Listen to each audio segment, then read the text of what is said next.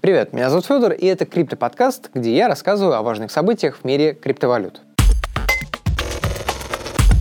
Прошлом выпуске я говорил о планах Coinbase стать публичной компанией, провести прямое размещение своих акций на бирже NASDAQ. Еще я рассказывал о рекордной оценке компании в 90 или даже 100 миллиардов долларов. Если такая оценка сохранится, то Coinbase станет самой дорогой криптокомпанией в мире. Но что-то пошло не так. 20 марта комиссия по срочной биржевой торговле, это регулятор рынка деривативов, сообщила о том, что наложила штраф на Coinbase в размере 6,5 миллионов долларов. За что? А за то, что с 15 по 18 годы Биржа искажала данные о торгах на GDAX. Это платформа для профессиональных криптотрейдеров, которую потом переименовали в Coinbase Pro. А именно использовала торговых ботов для размещения ордеров и их последующего мейчинга, то есть имитировала торговлю. Кроме того, имел место вош-трейдинг – искусственное раздутие объемов торгов.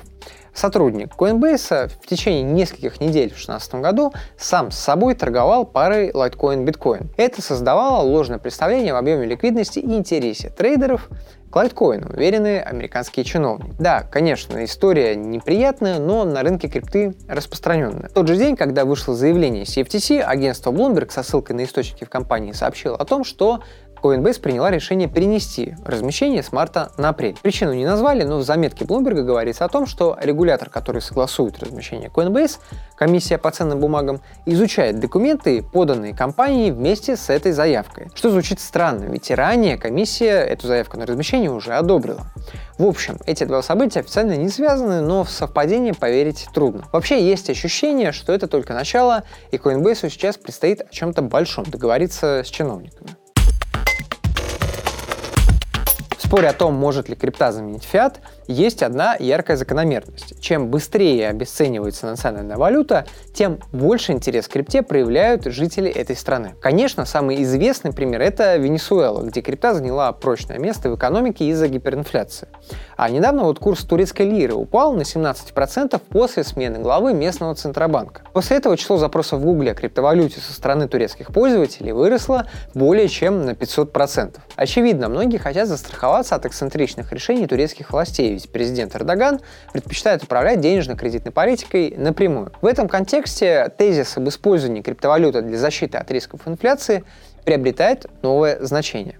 Крипта — это не просто небольшая доля в портфелях хедж-фондов и других китов, но и способ для обычных людей сохранить свой заработок хотя бы на прежнем уровне, а, например, для малого бизнеса стабилизировать уровень цен и денежный поток. Если учесть, что это универсальное правило, а пока оно срабатывало в любой стране на разных континентах, то вполне что-то подобное мы можем увидеть, если повысится инфляция доллара или евро.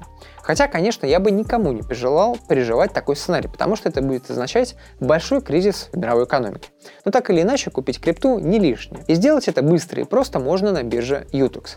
Кроме того, что неудобный интерфейс, с помощью токена UTT можно оплачивать комиссии за сделки со скидкой 50%. Основатель легендарной биржи деривативов BitMEX Артур Хейс готов сдаться властям Соединенных Штатов. Он пропал после того, как 1 октября прошлого года комиссия по срочной биржевой торговле США CFTC подала иск против BitMEX и четырех ее топ-менеджеров, включая Хейса, выступавшего лицом биржи. BitMEX зарегистрирована в одном из карибских офшоров, но это не помешало американским чиновникам обвинить менеджеров BitMEX в управлении незарегистрированной торговой платформой и нарушении правил по верификации клиентов. Скорее всего, речь о том, что на BitMEX торговали резиденты США. Кроме того, Минюст США подал к Битмиксу иск по обвинению в нарушении закона о банковской тайне. После этого одного из обвиняемых арестовали в США. Второй, сооснователь BitMEX а Бен Дело, прилетел из Британии в США и добровольно сдался. Затем его выпустили под залог в 20 миллионов долларов. Расположение третьего обвиняемого, директора по развитию Грега Дуайера, пока неизвестно.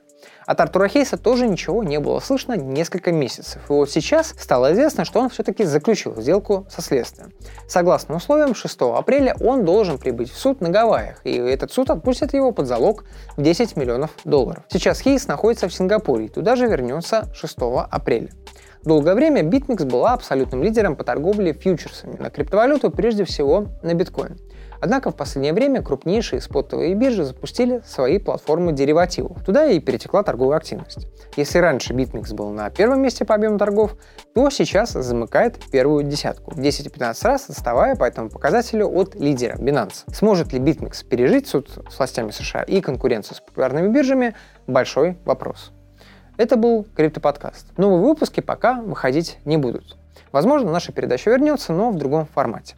Надеюсь, еще увидимся. Всего вам хорошего и удачи!